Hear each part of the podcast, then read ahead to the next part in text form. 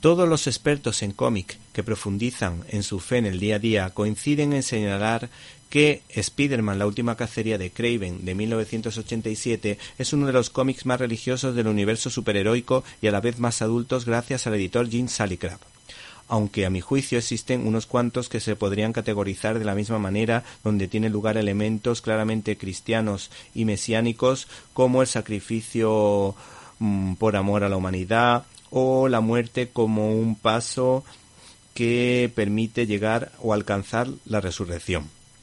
El éxito de este TVO dio lugar a una serie de secuelas posteriores y a una anterior de un nivel algo inferior, aunque el que tuvo retuvo que se recopilan bajo el título de Spider-Man el alma del cazador editado por Panini.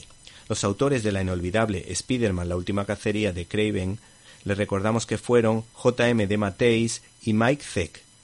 Para la secuela de la que estamos hablando se pensó lógicamente en el citado guionista J.M. de Mateis y el dibujante Mike que estuvo en el arranque, pero que después fue sustituido por otros.